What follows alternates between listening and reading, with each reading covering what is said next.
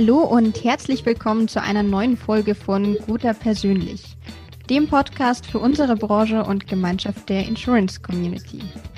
Mein Name ist Stefanie Gasteiger, Redakteurin der New Finance Mediengesellschaft und zur heutigen Folge freue ich mich ganz besonders, Oliver Brös, den Vertriebsvorstand der Gotha Versicherung, begrüßen zu dürfen. Über das heutige Thema spricht er allerdings nicht nur aus Sicht eines Vorstands, sondern auch als Mitglied des GDV-Vertriebsausschusses, nämlich über den Nachwuchs in der Versicherungsbranche. Lieber Herr Brüß, ganz herzlich willkommen zu Gute Persönlich. Es freut mich, dass Sie Zeit gefunden haben. Ja, Hallihallo, Frau Gasteiger und Hallihallo natürlich auch äh, in die äh, Social-Media-Gemeinde, kann man ja an der Stelle sagen. Absolut. Ich würde sagen, wir steigen gleich mal mit dem angekündigten Thema an, nämlich junge Leute in der Versicherungsbranche. Und generell kämpft ja die Branche immer so ein bisschen mit dem Image, auch bei jungen Leuten. Jetzt hat aber die aktuelle GDV-Studie belegt, dass da eigentlich gar nichts dran ist. Inwieweit denken Sie denn, dass die Werde Insurancer-Kampagne, mit der wir auch schon in den letzten Folgen des Podcasts drüber gesprochen hatten, ähm, dass GDV sich positiv auf die Umfragenwerte auswirkt? Also äh, vom Grundsatz her glaube ich erstmal, dass das Bild äh, des Versicherungskaufmanns oder der Versicherungskauffrau, äh, ich sag mal, vollkommen zu Unrecht, äh, ich sag mal, in den Tabellen immer ganz weit hinten stand. Ja, also wenn man das oben sehen wollte, muss man die Tabelle drehen, so heißt es immer so schön. Ähm, ich glaube, der, der, die Funktion der Job ist so abwechslungsreich, so attraktiv, äh, von, natürlich auch von der Gehaltssituation, von den Sozialleistungen so sicher vom Arbeitsplatz und ich sage mal auch äh, so, so vielfältig, was Spezialisierungsmöglichkeiten angeht, äh, dass das vollkommen zu Unrecht äh, letztendlich ein Bild war, was sich so verfestigt hat. Da hat sicherlich in der Vergangenheit ein Stück weit auch der Vertrieb und bestimmte Vertriebsformen zu beigetragen, dass wir da so ein bisschen im, im unrechten Licht standen. Aber ich glaube, das Bild hat sich gewandelt. Und ich hoffe mal, dass natürlich die Initiative, die wir aufgesetzt haben als Gesamtverband der deutschen Versicherungswirtschaft, nämlich Werde Insurancer, äh, dass das ein Stück weit äh, dazu beigetragen hat. Äh, ich habe dazu keine Zahlen, ähm, keine konkreten, aber ich habe natürlich Beobachtungen, Beobachtungen letztendlich, wie die Beiträge entsprechend auch wahrgenommen wurden, gesehen wurden, geliked wurden, welche Kommentare abgegeben wurden und natürlich auch, was wir an äh, Aktivitäten haben aufsetzen können, also letztendlich am Ende auch an Bewerbungen bekommen haben auf Basis dieser Kampagne, zeigt zumindest, dass wir mit dieser Herangehensweise, die ja ein Stück weit auch von Selbstironie geprägt war für unsere Branche, also ein bisschen lockerer, ein bisschen entspannter, ein bisschen in der Tonalität natürlich auch der Zielgruppe, dass wir damit ganz gut gepunktet haben und damit hoffentlich auch einen äh, gewissen Beitrag leisten konnten. Vielleicht ist das ja gerade der richtige Ansatz, dass man sagt, man geht da ein bisschen selbstironischer ran, nicht so ernst mit den Themen und erreicht dann dadurch automatisch auch einfacher die jungen Leute.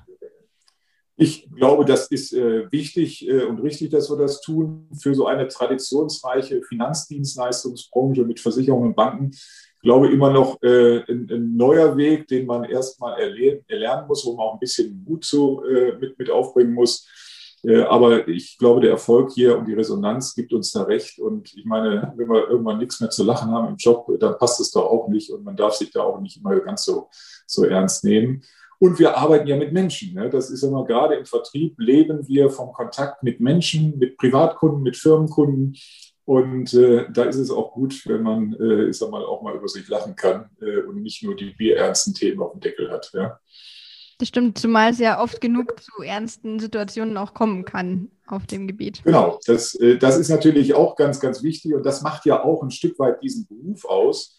Äh, Im Prinzip, ich äh, bin, bin selber gelernter Versicherungskaufmann, äh, das hat mich auch immer ein Stück weit gereizt, dass man natürlich mit Menschen zu tun hat, mit Firmen zu tun hat und ich sage mal, jeder Fall, jedes Gespräch, jeder Beratungsansatz hat natürlich einen anderen Hintergrund.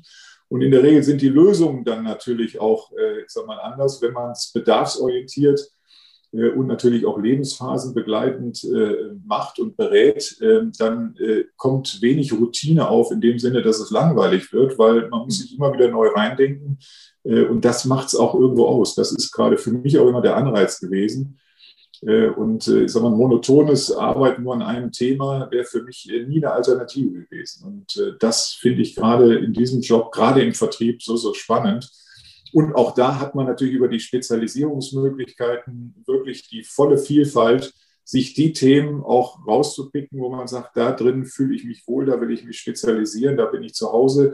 Egal, ob das nun Komposit in, in Themen sind, wo es um, um Spezialitäten geht, wie, wie Umwelthaftpflicht, äh, wie Cyber-Themen, die man absichern will, bis hin zur privaten Beratung im Bereich Altersvorsorge, Gesundheit, etc. Das sind alles, äh, ich sag mal, Themen, wo man sich natürlich auch spezialisieren kann, wo man in der mhm. Tiefe wirklich dann auch punkten kann beim Kunden. Denn die Welt bei uns in Deutschland ist ja komplex und sie wird immer komplexer. Äh, und wir müssen natürlich eben mit Beratungskompetenz versuchen, eben den Kunden da bedarfsgerecht dann entsprechend erstmal Transparenz zu schaffen, wo er steht, wo seine Risiken wirklich liegen und dann natürlich auch, auch Lösungen zu schaffen, die seine Existenz, seine Person, seine Familie, sein Unternehmen, was auch immer entsprechend absichern. Ja, absolut. Es ist einfach so vielfältiger Bereich. Jetzt fand ich sehr spannend, dass Sie gesagt haben, das hat Sie damals auch schon fasziniert, als Sie in Ihre Ausbildung eingestiegen sind. Und trotzdem sind es ja nach wie vor die Argumente. Also die Branche wird eigentlich zunehmend attraktiver, je mehr Inhalte oder Themenfelder dazukommen. Ja, absolut. Also letztendlich da äh, tut natürlich der Regulator mit äh, ich sag mal, neuen Gesetzen, neuen Förderprogrammen, neuen Haftungssituationen, äh, tut natürlich seinen Teil dazu, dass das nicht langweilig wird. Das ist ein Stück weit wie bei Steuerberatern oder auch Juristen. Ne? Das Recht, die Rahmenbedingungen ändern sich im Prinzip jährlich. Da muss man eben auch sehen, dass man auf Ballhöhe bleibt. Also Aus- und Weiterbildung äh, ist natürlich in dieser komplexen Welt äh, ist aber auch ganz, ganz wichtig. Also ein ständiges äh, Lernen äh, gehört einfach dazu. Dazu muss man auch bereit sein. Das macht es aber aus. Äh, natürlich hat sich die Welt, ich habe gelernt, äh, Mitte der 80er Jahre im Vergleich zu heute natürlich massiv verändert. Das ist vollkommen klar. Da hat natürlich die Digitalisierung auch einen ganz großen Beitrag beigeleistet. Ähm, der Beratungsprozess läuft heute natürlich äh, anders ab. Früher gab es noch das dicke Tarifbuch und nur die Papieranträge. Ich meine, das, die Zeiten sind vorbei. Ähm, aber eben diese äh, Entwicklung über die Jahre, muss ich auch immer sagen, hat es für mich auch immer wieder so spannend belebt und ich habe mich noch nicht einen Tag in der Branche gelangweilt. Das kann ich mir absolut vorstellen. Also ich ähm, stehe Ihnen da ja noch in etwas nach, würde ich sagen, an äh, Erfahrung in den, in den Jahren, was die Branche angeht.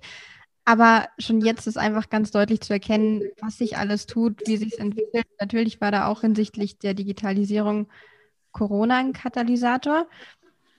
Jetzt kommen wir schon zur Frage von Christina Gavlik, die wir in der letzten Folge Guter persönlich hatten, denn auch ihre Frage bezieht sich auf die Insurancer und sie würde gerne wissen, bei all den Veränderungen und Entwicklungen, von denen die gesamte Versicherungsbranche und eben auch die Gotha betroffen ist, wie glauben Sie denn, sieht die Arbeit der Insurancer in zehn Jahren aus? Das ist natürlich eine spannende Frage, wenn man sagt, es hat sich jetzt über die letzten Jahrzehnte einiges entwickelt, aber auch gerade im letzten Jahr sehr viel. Ja, das, das ist wirklich eine ganz spannende Frage. Und äh, wenn ich mir jetzt vorstelle, Sie hätten mir diese Frage vor 13 Monaten gestellt, also ich sag mal kurz vor der Pandemie, äh, hätte ich sie wahrscheinlich auch nochmal anders äh, beantwortet, als ich das äh, heute tue mit der Erfahrung der Pandemie. Denn äh, eins ist für mich wirklich äh, in den letzten 12, 13 Monaten ganz klar geworden. Gerade im Bereich der Digitalisierung war, der, war die Pandemie und Corona ein wahnsinniger Beschleuniger. Mhm. Also ich würde jetzt mal behaupten, das letzte Jahr können wir mal Faktor vier bis fünf äh, nehmen, was die Schritte in der Digitalisierung, insbesondere im Vertrieb, äh, angeht. Absolut. Und ich, ich glaube, äh, damit haben wir natürlich jetzt ein, ein nächstes Level erreicht äh, in, in Teilen. Das ist natürlich noch nicht, ich sag mal, in allen Köpfen auch im Vertrieb drin. Äh, da ist sicherlich noch ganz viel Aus- und Weiterbildung auch erforderlich, eben letztendlich auch mit diesen neuen Tools, mit den neuen Systemen eben auch in eine professionelle Beratung äh, zu, zu gehen und eben zum Beispiel eine persönliche Beratung jetzt in dem Format, wie wir es gerade miteinander Zoom äh, durchzuführen. Mhm. Das, das ist schon ein Lernprozess.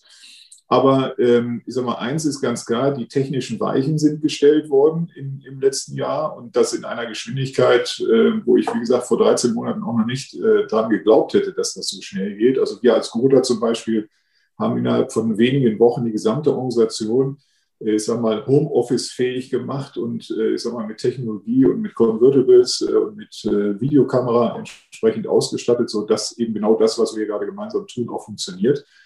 Das hätte wahrscheinlich ansonsten wesentlich länger gedauert. Und das war natürlich die Grundlage. Und so sukzessive werden natürlich alle Beratungstools, aber auch Produkte eben auf diese neue Beratungssituation äh, und eben auf die Digitalisierung ausgerichtet. Viele Dinge werden einfacher, werden sicherlich auch ein Stück weit damit auch besser handelbar, bis hin äh, zum, äh, ich sag mal, zur Selbstberatung über Chatbots äh, etc., die eben technisch, äh, ich sag mal, sicherlich in den nächsten Jahren auch noch an Bedeutung gewinnen werden in den Commodity-Produkten. Mhm. Ich glaube aber, wenn man auch nach vorne guckt, auch jetzt mal zehn Jahre, bestimmte Dinge werden auch bleiben. Denn das hat mir die Pandemie und Corona auch gezeigt. Je komplexer Produktthemen werden, Bedarfssituationen werden, desto mehr bedarf es auch der persönlichen Beratung. Mhm. Der Berater muss nicht mehr mit mir an einem Tisch sitzen, ja, sondern kann das gerne natürlich so in einem so, solchen Format auch durchführen. Aber am Ende bleibt es eine persönliche Beratung. Ja, und die ist sehr, sehr wichtig, denn äh, sonst sehen ja die direkte Abschlusszahlen auch ganz anders aus, äh, jetzt nach 12, 13 Monaten. Äh, man sieht, äh, das Thema Beratung ist gerade in den komplexen Themen, ist und bleibt sehr, sehr wichtig. Und das wird sicherlich bleiben, auch in zehn Jahren. Und das Gute ist ja für den Berater, der sich darauf einlässt, dass die Technologie ihm natürlich äh, viele Effizienzgewinne bringt. Viele Dinge ja, gehen elektronisch, gehen dunkel, gehen mit elektronischer Unterschrift. Ja. Man muss, äh, ich sag mal, nicht mehr zum Kunden hinfahren, muss nicht mehr wegfahren, man spart viel Zeit. Also ich kann mich wirklich als Berater jetzt auch auf das, was ich am besten kann, nämlich den Kunden ganzheitlich und in seiner spezifischen Bedarfssituation abholen und beraten. Darauf kann ich mich konzentrieren. Und ich glaube, äh, das wird in zehn Jahren genauso sein äh, wie heute, genauso wichtig. Äh, vielleicht sogar noch, noch wichtiger, weil ich sage mal, bestimmte Bedarfssituationen, nehmen Sie das Thema Altersvorsorge, nehmen Sie das Thema Gesundheit, ja, wird, das, das wird ja eher letztendlich beratungsintensiver, weil die Generationenverträge, ja, gerade wenn ich jetzt zehn Jahre nach vorne gucke äh, und die ganzen geburtenstarken Jahrgänge dann irgendwann auch mal so langsam Richtung Rente sich bewegen, wird für die nachwachsende Generation natürlich ein ganz, ganz großes und wichtiges Thema, denn das wird ja so, wie es ich sag mal, in der Vergangenheit lief, nicht mehr funktionieren. Und da wissen wir alle noch nicht so richtig, was kommt. Aber äh, natürlich die Komplexität und die Förderung und alles, was damit so verbunden ist, die neuen Produktthemen, die entstehen, äh, müssen beraten werden. Und äh, da ist dann gute Beratung, gerne dann digital unterstützt, äh, natürlich das A. Ja, richtig. Also ich glaube gerade hinsichtlich, dass wir eben nicht wissen, was kommt. Wir haben soweit schon äh, gut was hinter uns gebracht. Also auf dem Niveau muss es jetzt auch gar nicht mehr so schnell kommen. Aber ich finde es sehr spannend, dass Sie sagen, ähm, einerseits hat man die Digitalisierung, die sich eben entwickelt hat, auf der anderen Seite, und dazu hatte ich hier auch mal mit Sarada Höfer gesprochen, mhm. damals nominiert von Jörg Asmussen. Sie ist Versicherungsvermittlerin auf dem Land und hat eben auch gesagt, wie wichtig das einfach den Kunden ist, da immer noch den direkten Kontakt zu haben. Also einerseits sagen wir Polisierung oder gewisse Abläufe werden einfacher. Man kann auch mal ein Beratungsgespräch digital machen. Andererseits wächst vielleicht auch dadurch eine Chance, dass man sagt, der Bedarf nach einem persönlichen Gespräch und einer persönlichen Beratung wird größer. Also es bleibt auf jeden Fall spannend, was passiert.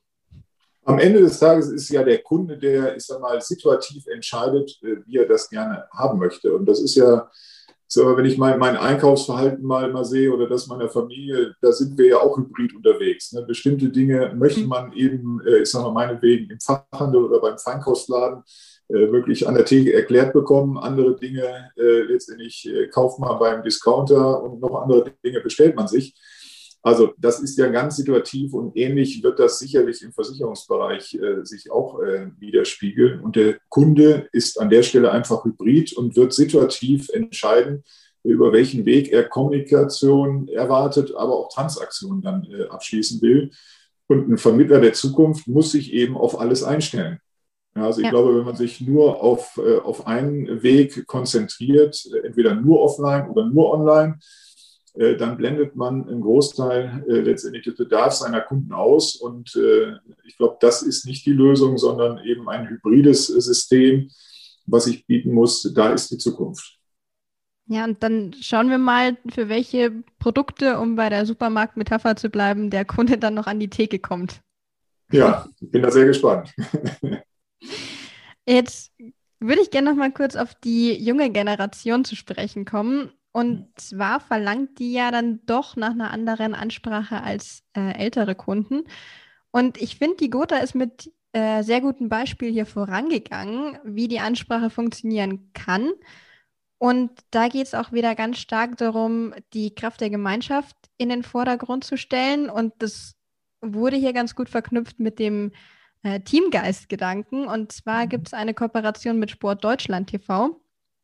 Und äh, erst kürzlich ist hier ein Spot erschienen äh, mit einem Sumo-Ringer.